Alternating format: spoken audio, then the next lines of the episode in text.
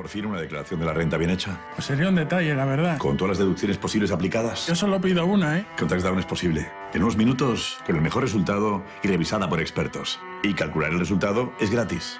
Descarga TaxDown, tu declaración de la renta bien hecha. Descarga Touchdown, tu declaración de la renta bien hecha. Muy bien. Muchas gracias.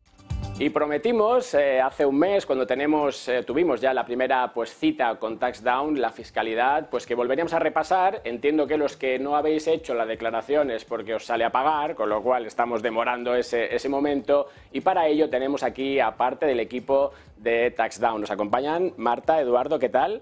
¿Qué tal? ¿Cómo estás? Pues muy bien, encantados de estar por aquí de vuelta y vamos a ver si solucionamos todas las dudas y animamos a esos rezagados a que no lo dejen para Que última son hora. los, son los que les sale a pagar, ¿eh? Yo no digo nada. Entiendo que el que sale a devolver ya lo ha hecho, Lo ha hecho de los primeros. Javier, ¿tú lo has hecho? Yo todavía no Te, lo he hecho. te tenemos que reñir. Yo soy de los de la última semana. Además, mira, me, me pongo hasta rojo, vamos, me has pillado aquí. Iba a no, a no decirlo, pero efectivamente. Oye, eh, bueno, de- recordaros que tenéis abajo en la descripción del vídeo el link al anterior eh, programa que tuvimos hace un mes, donde ahí empezamos pues desde cero. Hoy no vamos a repasar cómo es esto de la fiscalidad, vamos a ir a las dudas, a los detalles y también contar ese cupón directo cripto que vamos a dar a nuestros oyentes, ¿no? Eso es, para que ya los que les está dando muchísima pereza, O sea, para mí, ¿no? que os pongáis al lío, que ya estamos prácticamente en la cuenta atrás y al final, aunque nos salga a pagar, no hacemos nada por retrasar el momento de la presentación, nos van a cobrar el mismo día, el 30 Exacto. de junio. Perfecto. Oye, quería empezar porque había uno de los comentarios que, que dejaron en, en el anterior eh, vídeo que decía uno, oye, mira, al fin, porque yo dije, oye, hay que pasar por caja, ¿no? dice, aquí en cripto no se pasa por caja, ¿no? Entonces, bueno, oye, cada cual hace su, su batalla, no me meto ahí, pero aprovechando que te tenemos a ti, Eduardo, quería que me dijeras cómo de trazable es todo esto. Es decir, porque al final siempre decimos que aquí, oye, estamos en un mundo Matrix, ¿no? Eh, ¿Cómo de cierto es esto? Que tú tienes mucho conocimiento de esa pata. Pues a ver, es verdad que mucha gente tiende a pensar que esto está oculto y que no hay forma de saber y lamentablemente os decimos que Hacienda cada vez se está poniendo más las pilas. Eh, nosotros en TaxDown hemos vivido un aumento de un 1.400% el número de, de requerimientos que hemos recibido sobre criptomonedas. Entonces, desde TaxDown siempre recomendamos eh, declarar estos tipos de activos porque aunque este año igual Hacienda no está tan puesta, recordar que tienen cuatro años para revisar la declaración de la renta. Entonces quizás en el futuro sí que pueden hacerlo. Así que desde TaxDown os recomendamos siempre eh, declararlo porque os podéis llevar un problema. Aquí siempre intentamos hacer bien las cosas o por lo menos recomendar que las hagáis bien, luego ya cada cual hace uno decide, lo que quiere. Oye, eh, Marta, em, he recibido en mis, en- en mis documentos fiscales la típica notificación de sabemos que has operado con activos digitales. Eres uno de esos 300.000. Pero yo no he vendido, entonces, ¿qué hago? Si no has vendido y no has obtenido otro tipo de rendimiento, eh, puedes estar tranquilo, no pasa nada.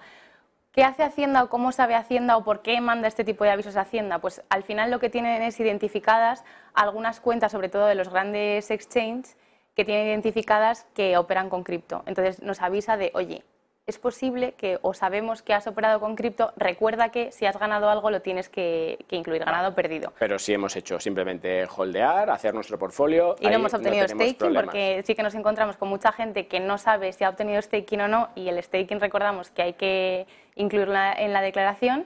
Si no has tenido absolutamente nada de nada, entonces puedes estar tranquilo aunque hayas recibido el, el Oye, aviso. Luego voy con mis dudas, pero ¿cuáles han sido esas preguntas sobre cripto que más habéis visto que se han repetido? Pues una de las principales es, oye, si he tenido pérdidas, tengo que declararlo. Y es importante recordar que en el momento en que estamos obligados a hacer la declaración de la renta por cualquier razón, por ejemplo, yo trabajo por cuenta ajena y cobro 23.000 euros y por lo tanto ya estoy obligado a hacer la declaración, aunque haya tenido 10 euros de pérdidas, tengo que incluirlo. También nos preguntan mucho en el caso de, oye, ¿qué pasa si tengo un exchange en el extranjero? ¿Tengo que incluirlo también? Por supuesto, en el momento en que nosotros estamos obligados a hacer la declaración de la renta en España, es decir, somos residentes fiscales porque hemos pasado más de 183 días, tenemos que incluir todas nuestras rentas de origen mundial. Hay gente que se cree que lo descentralizado o lo que tenemos en exchanges extranjeros no hay que incluirlo. Y nosotros recordamos que sí hay que incluirlo. Vale, aquí volvemos un poco también a la duda sobre el tema del staking, ¿no? Si yo lo he recibido al final, que es como se recibe en el token en el cual estoy haciendo el staking, sean TUTS o sean eh, eh, ¿cómo tributamos eso? ¿Cómo lo incluimos? Pues eh, el staking al final tributa como si fuera un tipo de interés, ¿no? que lo hemos comentado aquí varias veces ya. ¿Cuánto voy a tributar? Pues entre un 19 y un 26%. Y la duda es, vale, pero ¿cómo incluyo yo eso en mi declaración? Porque en la declaración de la renta lo tenemos que incluir en euros, no nos deja incluirlo en ninguna otra moneda. Entonces, ¿qué tipo de cambio tengo que incluir? El tipo de cambio, es decir, lo que valga lo que he recibido en el momento en el que lo he recibido.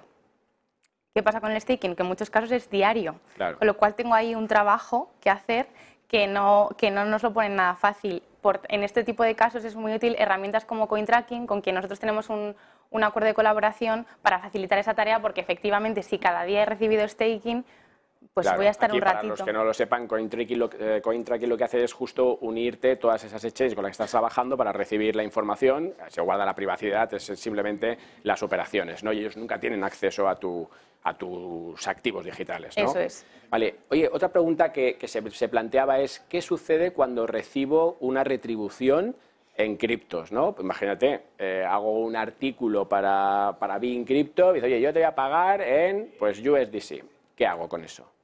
A ver, siendo puristas, eh, es posible que tuvieras que darte de alta como autónomo.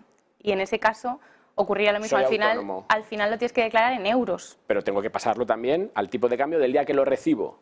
¿Cuándo es exigible realmente? ¿no? Cuando una vez que se devenga, es decir, si yo escribo el artículo el día 20 de enero pues el 20, y el 20 de enero hemos quedado en que me van a pagar, pues el 20 de enero es el, el día que tengo que aplicar el tipo de cambio vigente. Vale. ¿Y ahí qué pasa con los morosos? Esos trabajos que realizo y que al final, igual que sucede en el mundo fiat, ¿no? Que tú has hecho una, una factura y no la cobras. Pues y no aquí- cobras en el ejercicio 2022. Ven, Pues aquí hay que ver qué es lo que pasa, ¿no? Cada caso es un mundo, pero en general podemos decir que en el ámbito fiscal opera el criterio de exigibilidad. Una vez que es exigible, lo voy a tener que incluir. Que luego soy capaz de demostrar en que en determinados casos no he cobrado, que nunca lo voy a cobrar, pues eh, igual me, me lo, lo puedo corregir. Pero en principio, una vez que es exigible, estoy obligado a incluirlo. Venga, oye, dudas sobre NFTs que han aparecido muchas, sobre todo de aquellos que han hecho su inversión pensando no en la utilidad que le daba, sino en la especulación, y ahora ven que no vale nada y que ni siquiera se lo pueden recomprar. ¿Qué hacemos con eso? Pues hay que tener en cuenta que las pérdidas solo nos las podemos dar si hemos realizado esa inversión. Que eso, por ejemplo, lo hemos visto mucho en el caso de gente con US UST cuando cayó Terra, que si tú realmente no has llegado a vender ese criptoactivo o ese NFT, en el caso que nos estabas exponiendo, no te puedes dar esa pérdida. Entonces, eh, pasa mucho de gente que decía, oye, yo invertí mil euros en este NFT, ahora ha caído el valor, pero es que no lo vendo, no lo cambio por nada. Pues entonces, lamentablemente, esa pérdida no te la puedes dar. En cambio, si realizas ese, ese intercambio, sí que se realizaría la pérdida y la puedes utilizar para compensar otras ganancias. Perfecto. Oye, también con el tema de compensación, ¿son compensables todos los activos financieros en los que yo invierto y hay incluido financieros a los criptoactivos que no lo son? Pero bueno, Sí, por supuesto. Si nosotros, por ejemplo, tenemos pérdidas en criptoactivos y ganancias en acciones, podemos compensarlo. O he vendido una casa y he ganado dinero, puedo compensarlo con mi pérdida de acciones. O sea, siempre se pueden compensar entre ellas. Perfecto. Otra duda, Marta, que, que se ha planteado es la deducción por inversión en startups, que es una de las recurrentes y que te llama Hacienda fijo, como vamos, ahí tienes que cumplir muchos requisitos, pero también aquí le ponemos el plus de si lo he hecho en cripto, que ha pasado, ¿no? ¿Qué hacemos ahí? ¿Me lo puedo deducir? Es una startup, una startup que en el fondo es una SL, pero que capta eh, los fondos en, en, en- en Ethers, por ejemplo. Pues aquí, como bien decías, lo más importante es eh, poder acreditar que cumplo todos los requisitos. Y en este tipo de deducciones, recordamos que hay dos tipos de deducciones. Por una parte tenemos la estatal y por otra parte también hay autonómicas. Con lo cual, en cada caso, habrá que estudiarse los requisitos que me marca la norma. Pero tengo que ser capaz de acreditar cuál es el capital que yo he aportado. Entonces, en ese caso será lo que valiese lo que yo he aportado en euros. Tengo que hacer esa, esa operación y ser capaz de acreditarlo. ¿Cómo lo acredito? Pues Hacienda, digamos que hace eh, mención genérica a medios que sean de uso generalizado, donde yo pueda acceder a, ese tipos de cambio, a esos tipos de cambio. Claro, nada, me quedan dos, nada, do- dos minutos, dos preguntas. Una tiene que ver con los pagos que se hacen con la tarjeta, porque pensamos que tenemos una visa y que, oye, esto to- como se va por ahí hiperespacio, eso no lo tributo. ¿No lo tributo? Tenemos muchísimo caso en TaxDown, de gente sobre todo con la tarjeta de Binance y de Crypto.com que van y hacen la compra con la tarjeta, etcétera. hay que tener en cuenta, y esto es eh, algo que se sorprende la gente normalmente cuando se lo decimos, que eso también tributa. Entonces yo cada vez que hago un pago con una tarjeta cripto, está sucediendo una de las dos cosas. O estoy vendiendo cripto y por lo tanto estoy pagando con euros, así que he vendido y por lo tanto he realizado una ganancia o una pérdida, o estoy cambiando cripto por algo. Y si yo cambio cripto por algo, eso en el palabra fiscal, permuta de bienes, pero para nosotros pagas a, pagas a Hacienda. Entonces, si tú estás pagando con la tarjeta, vas a tener que tributar por cada operación. Pues nada, Marta, últimas pinceladas. ¿Qué, ¿Cómo cerramos esta- estas, estos dos capítulos que hemos tenido? Creo que hemos tocado todos los temas. No sé si, si me he dejado algo, pero quiero que, bueno, me dices eso primero, si me he dejado algo. Y segundo, un poco, pues, últimas recomendaciones. Lo que te decía, nos queda un mes. Eh, ¿Qué no nos podemos olvidar? Dame esos, esas pinceladas. Pues yo creo que en estos últimos días hay mucho revuelo de nuevo con, con el cierre de algún exchange, con la Eh. quiebra. Eh, y nuevamente se están volviendo a, a- a recibir desde en Taxdown un montón de dudas respecto a esto. ¿Qué hacemos? Cuando el exchange ha quebrado, eh, no tenemos problemas y tenemos toda la documentación, porque efectivamente el año que viene en este caso, porque recordemos que lo que ya está pasando ahora en 2023 tendrá efectos en la renta de 2024, me voy a poder incluir la pérdida.